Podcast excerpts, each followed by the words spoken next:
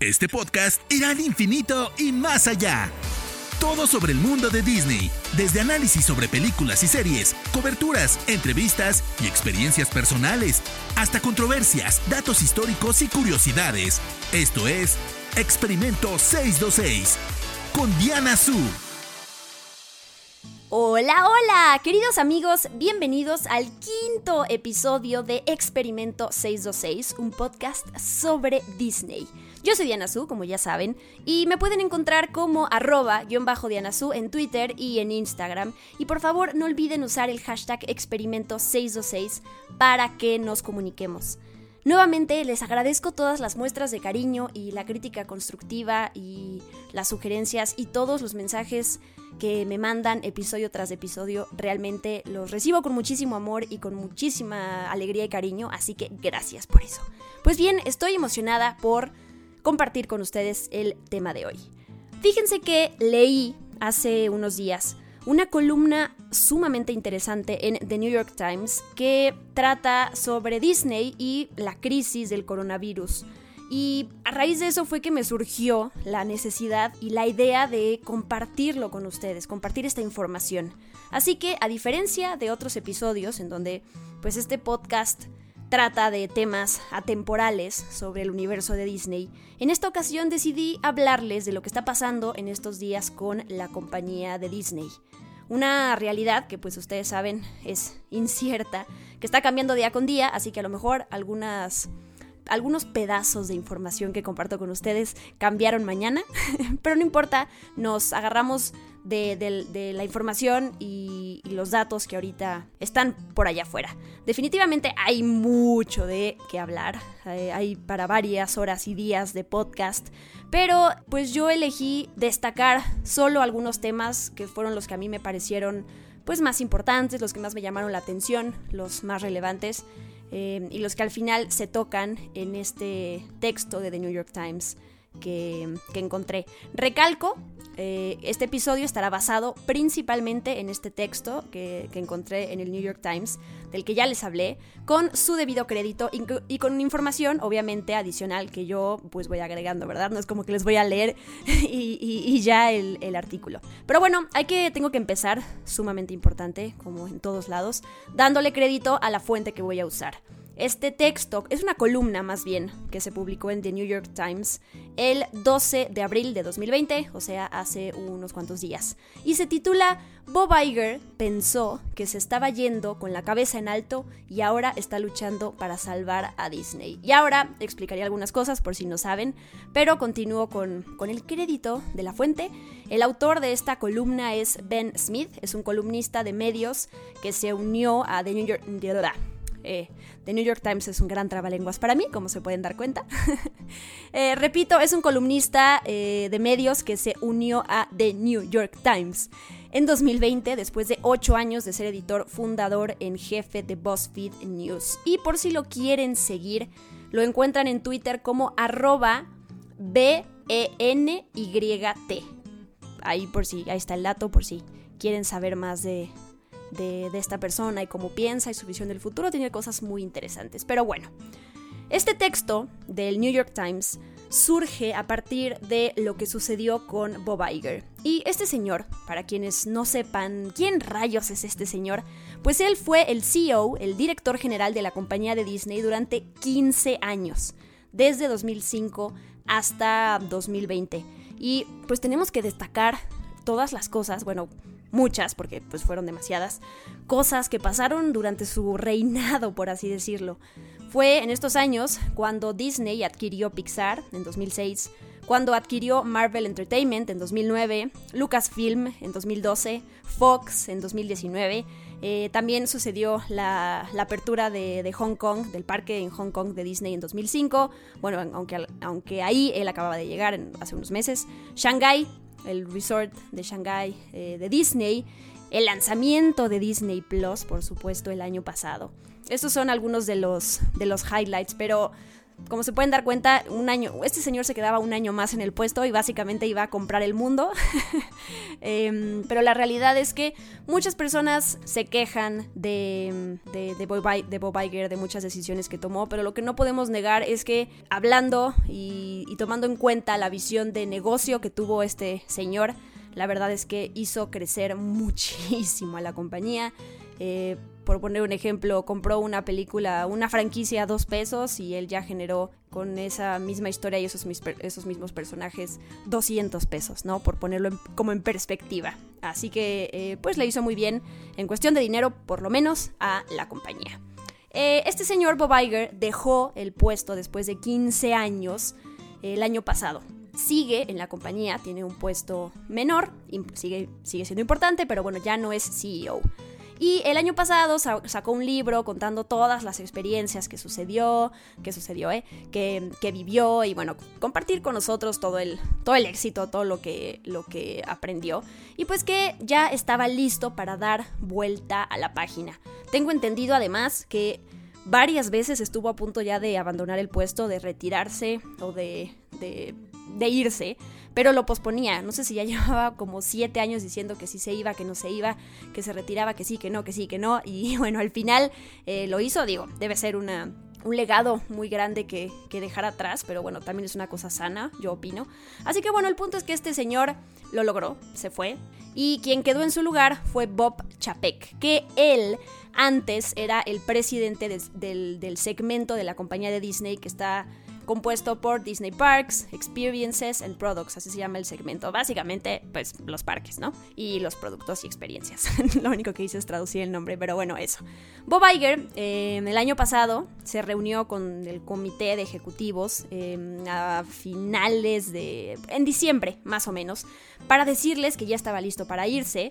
Y bueno, llegamos entonces a lo que nos une con nuestro otro tema importante de este episodio, que es pues, el coronavirus, Disney y el coronavirus. Después de que anuncia esto, en diciembre, es cuando empiezan a surgir eh, pues todas las, primeras acciones que detonó eh, la crisis del coronavirus, ¿no? Específicamente hablando de Disney, porque pues no me voy a meter a otras áreas. En enero se cerraron las puertas del parque de Disney en Shanghái. El 25 de febrero, más o menos un mes después, fue cuando ya se, dio a conocer el anuncio oficial al mundo de que Bob Iger, como CEO de Disney, ya no más.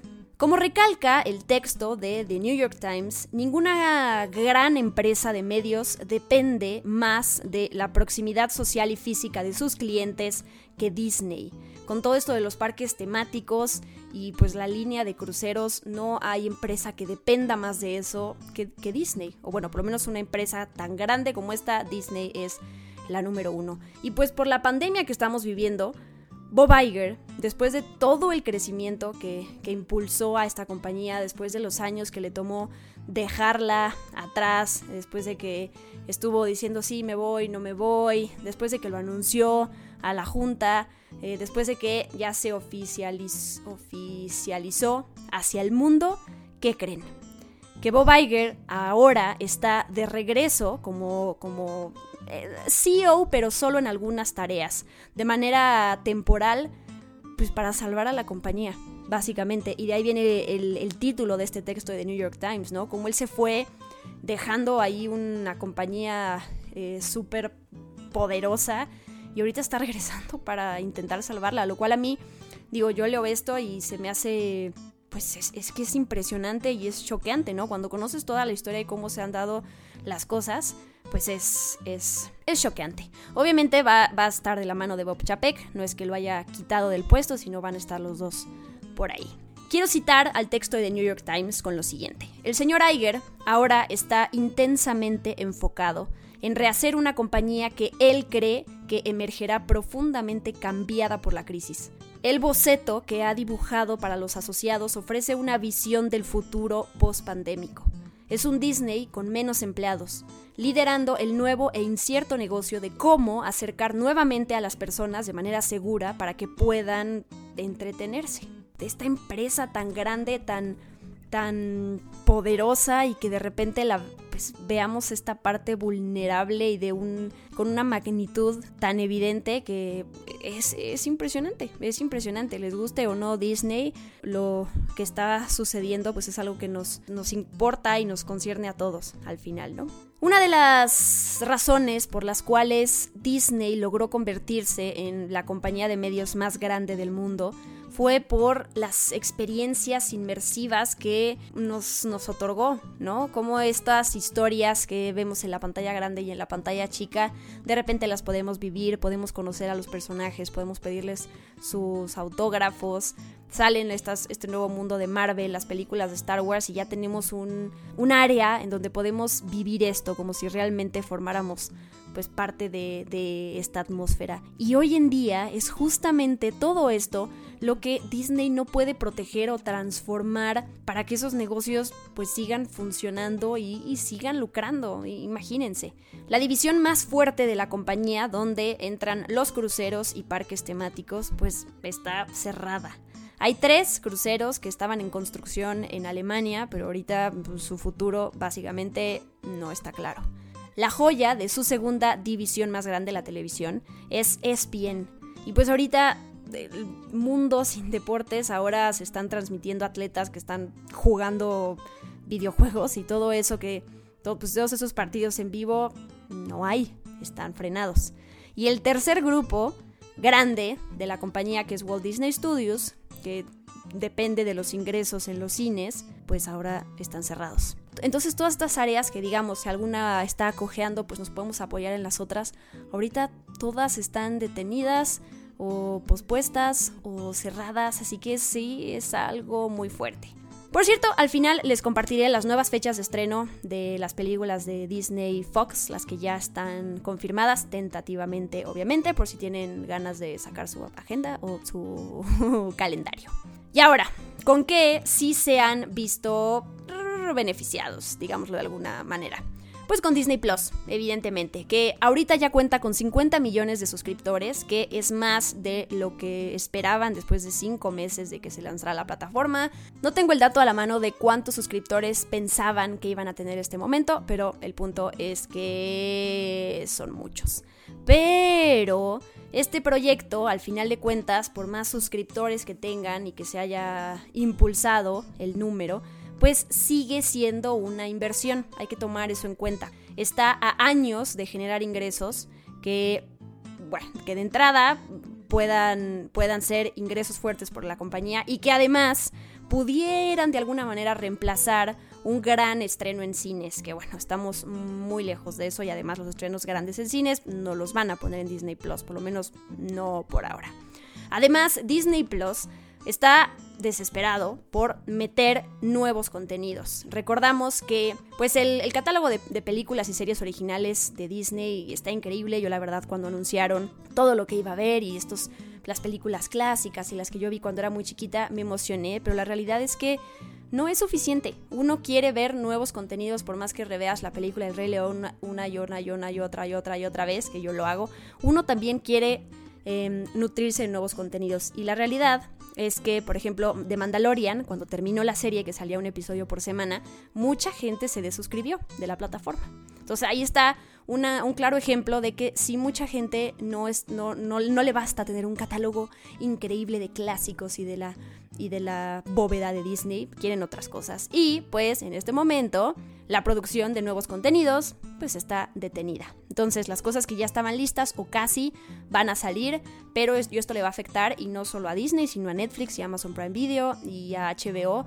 Esas cosas, eh, ahorita hay mucho contenido y la gente se está beneficiando de las plataformas de streaming, pero los contenidos que tenían planeado para el futuro, en que ahorita están frenados, pues les va a afectar en unos meses, cuando justo no puedan sacar ya esas series que, que se quedaron a la mitad porque tuvieron que posponer el rodaje. Pero bueno, ya me salí del tema. Por cierto, todavía no hay fecha de lanzamiento en Latinoamérica, no se dejen engañar por esas personas que dicen, no, es que ya va, hay rumores que dicen que se va a adelantar, no hay nada oficial, de hecho me da, me da risa porque el propio ah, Disney nos mandó un correo diciendo, no, nadie ha confirmado nada, no hay, hay una página oficial donde te metes y dejas tu correo para que te manden las últimas noticias, pero no hay nadie no hay nada confirmado. Además, recuerden que Disney firmó un acuerdo de un año con Amazon Prime Video para que ellos tengan ahorita varios de sus contenidos hasta septiembre de 2020. Así que yo creo que la plataforma no se va a adelantar, a lo mejor uno o dos meses, pero por este acuerdo con Amazon Prime y con pues, por cuestión de derechos y acuerdos, no es así de fácil de decir, bueno, mejor nos adelantamos al, al estreno en Latinoamérica. Claro que sería increíble para ellos. La parte de la, de la infraestructura a lo mejor ya está lista, pero hay muchas, muchas más cosas, muchas cosas más muchas más cosas, muchas más cosas que tenemos que tomar en cuenta. No es solo de, ay, bueno, Disney para aprovechar el coronavirus. No, bueno, también hay, hay muchas cosas que, que, están en juego. Pero bueno, ¿qué les parece si, ya que estoy hablando de esto, eh, les hago un, un, programa sobre Disney Plus, sobre lo que se sabe de la plataforma eh, por alguien que pues no la tiene en su país, pero por lo que se puede leer y sobre lo que la gente ha subido de lo, lo, polémico y todo lo que ha salido de Disney Plus, está divertido. Les voy a armar un programa de Disney Plus. Pero bueno, regresando a nuestro tema de la compañía de Disney y el coronavirus.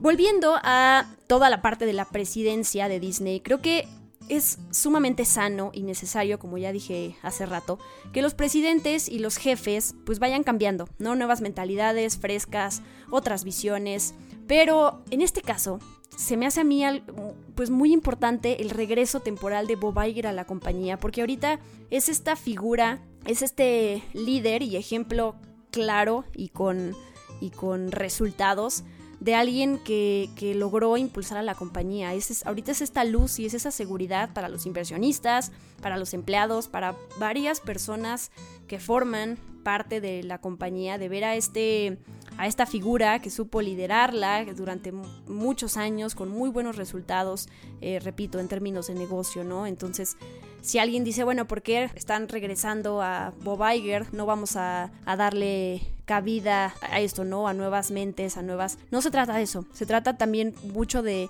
calmar a la gente, de darles algo con qué, en, en qué mm, confiar, ¿no? Y que, y que sientan que se está haciendo todo para salir adelante. También leí por ahí que pues los, los empleados, los que ganan más, también se recortaron sueldos. Y sobre este tema, por cierto, pues como sabrán, los parques están cerrados.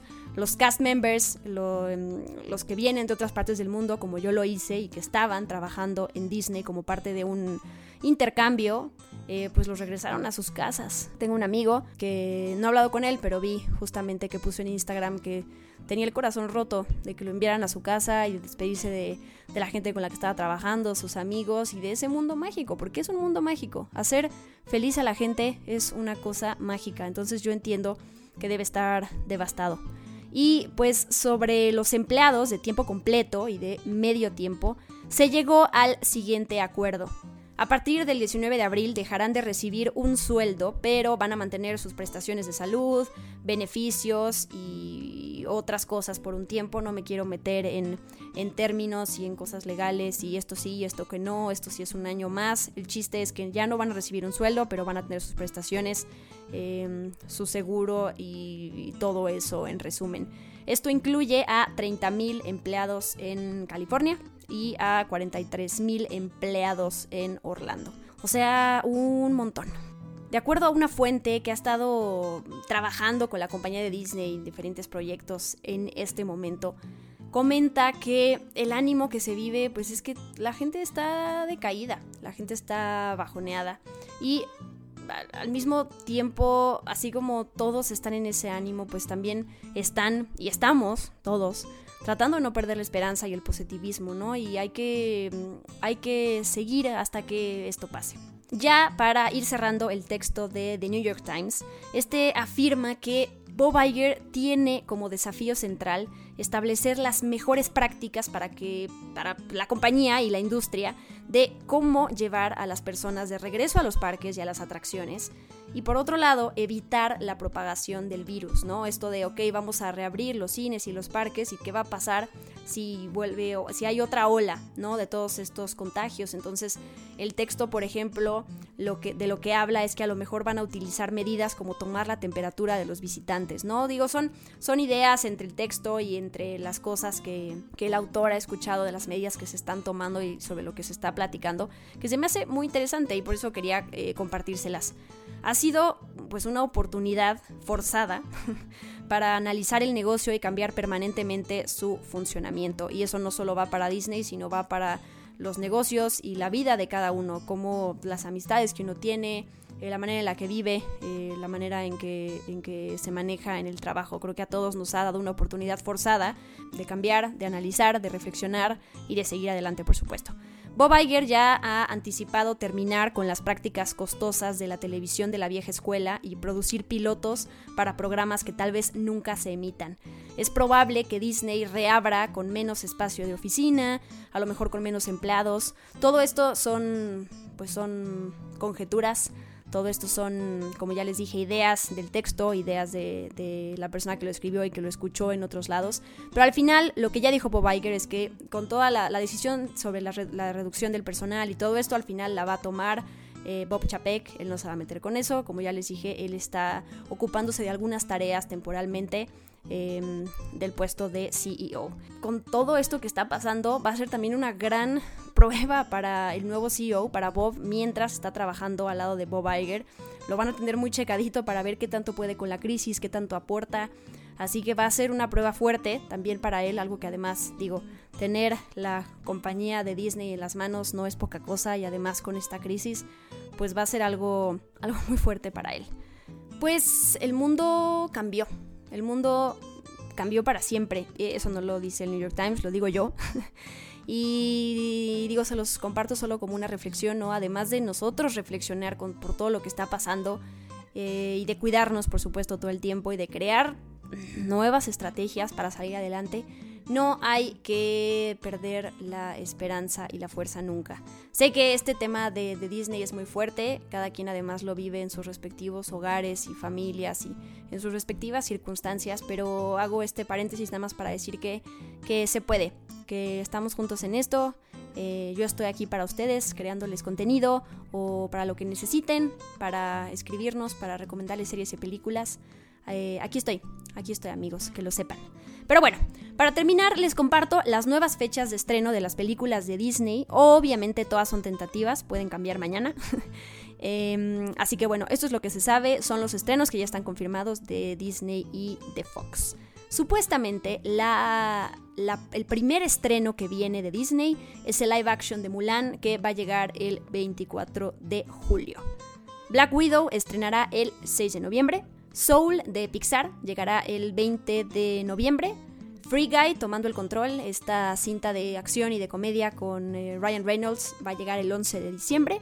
El remake de West Side Story eh, mantiene su fecha de estreno, que es el 18 de diciembre, que es este remake eh, realizado por Steven Spielberg.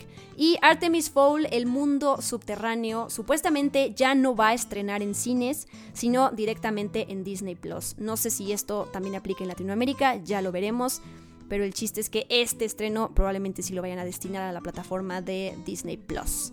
Se preguntarán entonces qué pasa con otras películas. Jungle Cruise iba a estrenarse este año, ahora va a llegar el siguiente, el 30 de julio de 2021. Raya and the Last Dragon, que era la nueva apuesta de Walt Disney Animation Studios, el estudio detrás de Frozen, también iba a estrenar este año, también llega el siguiente, el 12 de marzo de 2021. Y bueno, les comparto las fechas de las películas las próximas películas del universo cinematográfico de Marvel, por si aún no las habían escuchado, The Eternals, que iba a estrenar este año, se cambia hasta el 12 de febrero de 2021. Shang-Chi and the Legend of the Ten Rings va a llegar el 7 de mayo de 2021 y Doctor Strange and the Multiverse of Madness el 5 de noviembre de 2021. Las siguientes películas llegan en 2022. Thor, Love and Thunder el 18 de febrero, Black Panther 2 el 6 de mayo, Captain Marvel 2 el 8 de julio. Y eh, la nueva película de Indiana Jones el 29 de julio. Todo esto, como ya les dije, de 2022. Así que habrá que ser pacientes, pero positivos. El chiste es que todo esto va a llegar en algún momento. Ya terminé de compartirles toda esta información. Espero que les haya gustado este episodio, que esta información la consideren valiosa o entretenida o lo que sea positivo. Y me, me encantaría pedirles que si tienen temas de los cuales quisieran que yo hablara, temas obviamente relacionados con el universo de Disney, todo, o sea, Lucasfilm y Marvel y Pixar y todo lo que quieran. O si les gustaría escuchar datos curiosos de alguna película puntual, por favor háganmelo saber. Creo que voy a hacer algo de datos curiosos de Lilo y Stitch porque mi podcast se llama Experimento 626 y no he hablado de Stitch. Muy mal, eso está muy mal. Pero bueno, recuerden compartirme todo con el hashtag experimento626 y arrobenme como guion bajo Dianasu. Gracias, gracias, gracias como siempre por acompañarme, por escucharme y por dedicarme un ratito de su día. Nos escuchamos la próxima semana, cada miércoles, con un nuevo episodio de Experimento 626. Yo soy Diana Su. Bye bye. Esto fue Experimento 626 con Diana Su. Gracias por acompañarnos. Los esperamos en el próximo episodio. Hakuna Matata